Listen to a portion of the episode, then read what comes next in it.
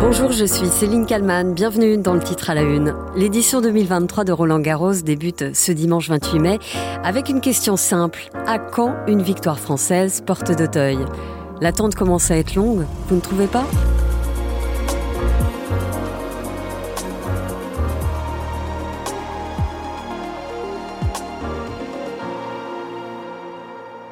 Peut-être faut-il savoir être patient.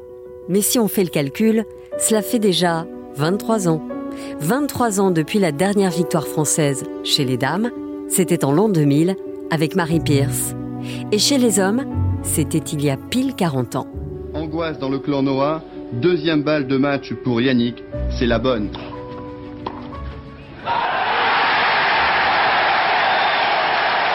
7-3 au tie-break, 6-2, 7-5, 7-6. Yannick Noah a réalisé son rêve. Tout le monde a gardé en mémoire les larmes de Yannick Noah, sautant sur le cours dans les bras de son père. Les larmes de la joie à Roland Garros. Yannick Noah remporte la finale messieurs des internationaux de France, le premier français depuis 1946. Il a battu le Suédois Mats Wilander, tenant du titre. Dans la foulée, évidemment, Yannick Noah enchaîne les interviews et livre à l'époque la recette du succès de son succès. Je pense qu'il y a pas mal de gens qui le méritent avec moi.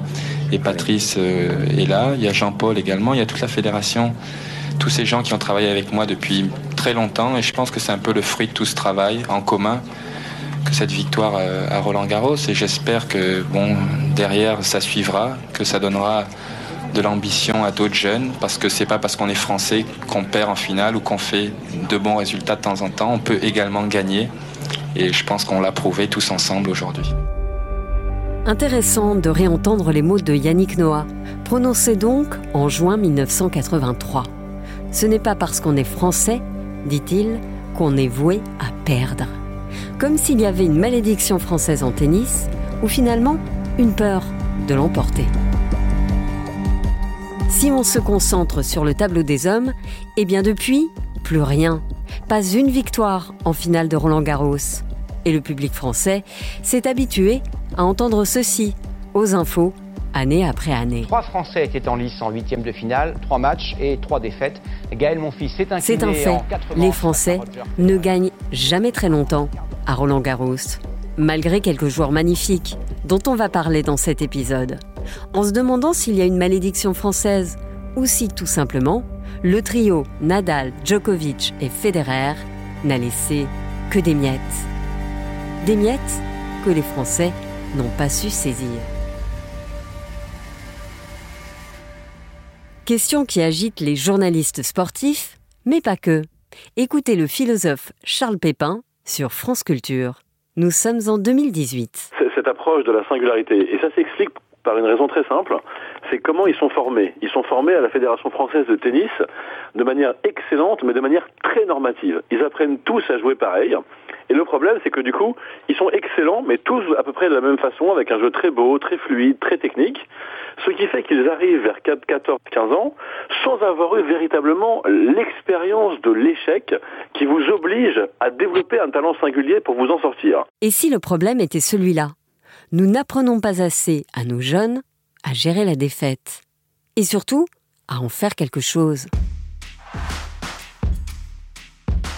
Lorsqu'on parle du tennis français, de ces dernières années, on a forcément en tête cette génération dorée, très talentueuse, magnifique même. Tsonga, Simon, Gasquet ou encore mon fils. Si on s'arrête d'ailleurs sur Gaël Monfils, voilà ce que le tennis français a toujours pensé de lui à juste titre. Athlète hors norme, qualité de frappe hors norme, showman, il a tout pour réussir. Il a tout pour réussir. Alors attention, il ne faut pas se tromper. Sa carrière évidemment est une réussite. Dans le top 10 mondial en 2009, 12 titres dans sa carrière, deux fois finaliste de la Coupe Davis. Une réussite indéniable donc, mais jamais dans un tournoi du Grand Chelem et donc jamais à Roland Garros.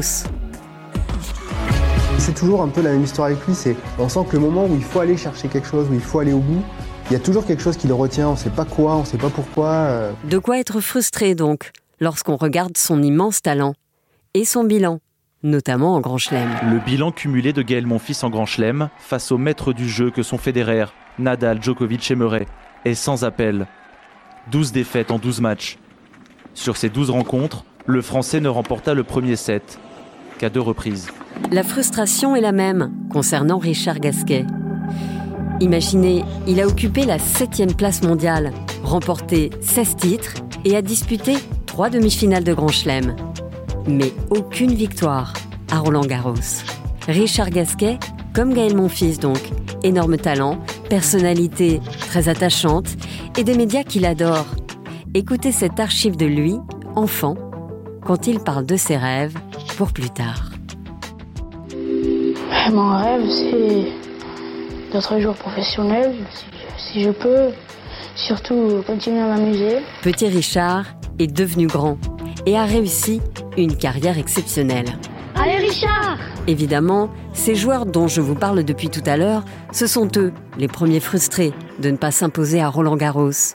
Mais alors, y a-t-il un problème avec la mentalité française Extrait des grandes gueules du sport d'RMC, écoutez la séquence qui est très parlante. Serena Williams a fait du Serena Williams. Au moment de répondre aux questions sur le cours Arthur H, êtes-vous surprise par votre niveau? Voici sa réponse. Are you surprising yourself with your level? no, I know. I mean, I'm just Serena, you know, so Je suis Serena, je suis juste Serena, rire du public new-yorkais, applaudissements de la foule. Donc ça, c'est Serena Williams. Séquence qui a fait réagir Richard Gasquet en conférence de presse. RMC, la punchline GG. Moi, je suis étonné. Le problème, c'est qu'en France, de temps en temps, quand tu dis que tu vas gagner un grand chelem, on te dit que connard, lui, regarde-le, ce con. Et quand tu dis, tu sais pas trop, tu vois, regarde-le, celui-là, il a pas de motivation. on peut, on peut quasiment rien dire. Ici, ça passe. Hein. Regarde, t'as le public, elle a fait ça. 20 000 personnes qui rigolaient. Alors, tu fais ça en France, tu peux te faire huer, quoi. Faut quand même le dire, quand même, tu vois. C'était incroyable, quoi. Un budget Serena, comme ça. Richard Gasquet, qui a aussi un jour déclaré dans une interview au journal Le Monde Il y en a qui ont du mal avec les défaites, pas moi. Je n'ai pas un ego monstrueux pour ça.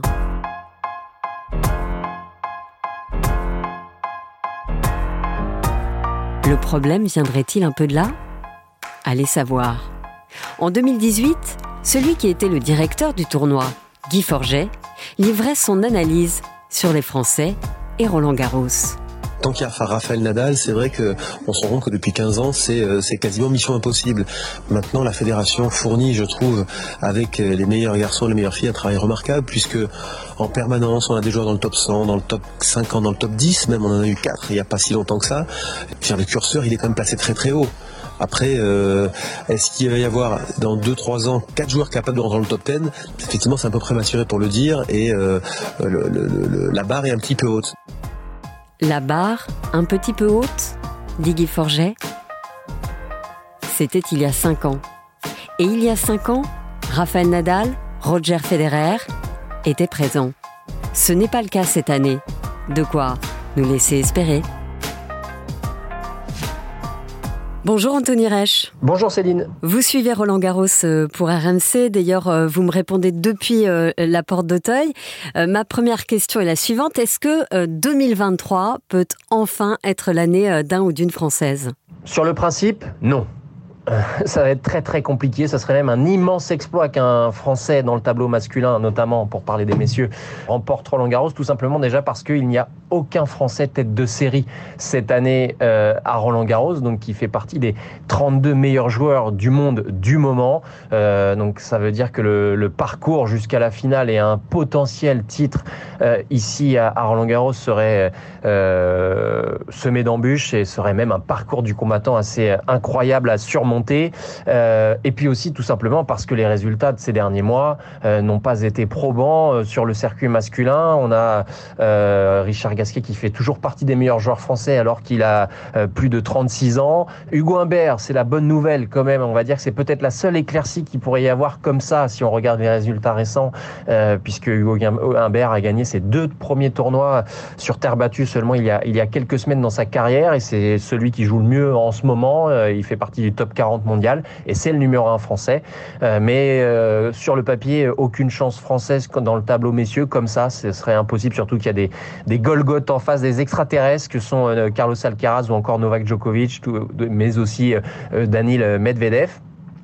Dans le tableau féminin, un seul espoir, euh, c'est Caroline Garcia, cinquième joueuse mondiale, vainqueur du Masters féminin l'année dernière, mais qui vit euh, depuis euh, cette victoire au Masters et un, un, second semestre 2022 exceptionnel, une période compliquée, des changements de structure, de staff, d'entraîneur. Elle est revenue finalement avec l'entraîneur qui l'a fait gagner la saison dernière, Bertrand Perret, mais elle est en pleine crise de confiance. Elle a été éliminée notamment au Masters 1000 de Rome il y a quelques semaines. Euh, avec euh, une défaite qui a fait, euh, qui a semblé laisser beaucoup de traces. Elle était en larmes, elle se posait beaucoup de questions sur son jeu et sa confiance. elle vient ici sur un tournoi qu'elle adore, Roland Garros. C'est vraiment un, tournoi qui est cher à son cœur. Elle veut toujours briller ici. Elle se sent bien ici. Mais euh, même si elle a fait quart de finale par le passé en 2017, il me semble, euh, là, euh, c'est vrai que ça, ça, semble compliqué sur le plan du jeu parce qu'elle n'a pas montré grand-chose ces dernières semaines. Ça a été difficile. Mais sait-on jamais Peut-être qu'elle pourra ressurgir de quelque part. En tout cas, il y a une énorme favorite en face d'elle. Ça sera Iga Swiatek, la tenante du titre. Est-ce que vous diriez qu'on parle d'un problème de mental dans le tennis français? Je dirais pas que c'est un problème mental de la part des joueurs français, c'est surtout que parfois il y a peut-être eu un peu moins de talent, même si on a eu une magnifique génération avec Gasquet, Songa, Simon, euh, euh, entre autres les, les fameux mousquetaires, euh, mais ils sont tombés sur des, des ovnis, hein, Roger Federer, Rafael Nadal, Novak Djokovic, les meilleurs joueurs de l'histoire. Euh, donc effectivement, pour gagner un grand chelem, il fallait euh, très souvent battre deux, voire trois de ces joueurs-là, et ils l'ont fait les Français sur certains tournois, mais pas en grand chelem. Ça a toujours euh, coincé à un moment en demi ou en, finale. Euh, euh il peut y avoir peut-être une petite fragilité euh, euh, mentale, mais c'est surtout que d'autres joueurs ont, avaient et ont beaucoup plus l'habitude de ces rendez-vous-là, de ces finales de Grand Chelem qui sont des moments euh, totalement à part dans une carrière. et donc c'est aussi pour ça qu'ils n'ont pas réussi à, franchir le cut de ce premier titre en Grand Chelem tant attendu depuis la victoire de Yannick Noah en 83 pour les messieurs. Dans certains sports, on pense au handball, au basket, au volet, au judo, à l'escrime, les Français, ils sont réputés pour leur mental d'acier, euh, euh, pas au tennis. Pourquoi? Euh, Est-ce qu'il y a besoin d'un coaching mental spécifique au tennis? Non, il n'y a pas besoin d'un coaching spécifique mental au tennis. Euh, L'aspect mental se travaille dans toutes les disciplines sportives.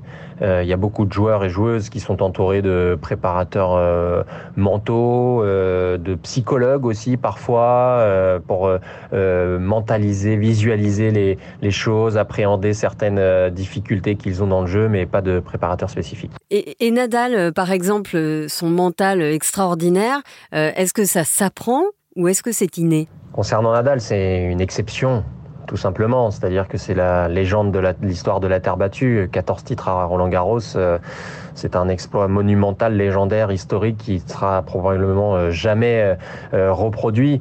Alors oui, l'aspect mental chez lui est, est hors norme. Euh, c'est même inné puisque c'était quelque chose qu'il développait depuis tout petit et dès qu'il est arrivé sur le circuit avec sa première participation à Roland Garros en, 2005, on, l'a tout de suite vu cette cette force mentale qui a fait qu'il a gagné les premiers matchs puisque au début de sa carrière il avait des lacunes euh, au niveau technique, au niveau tennis.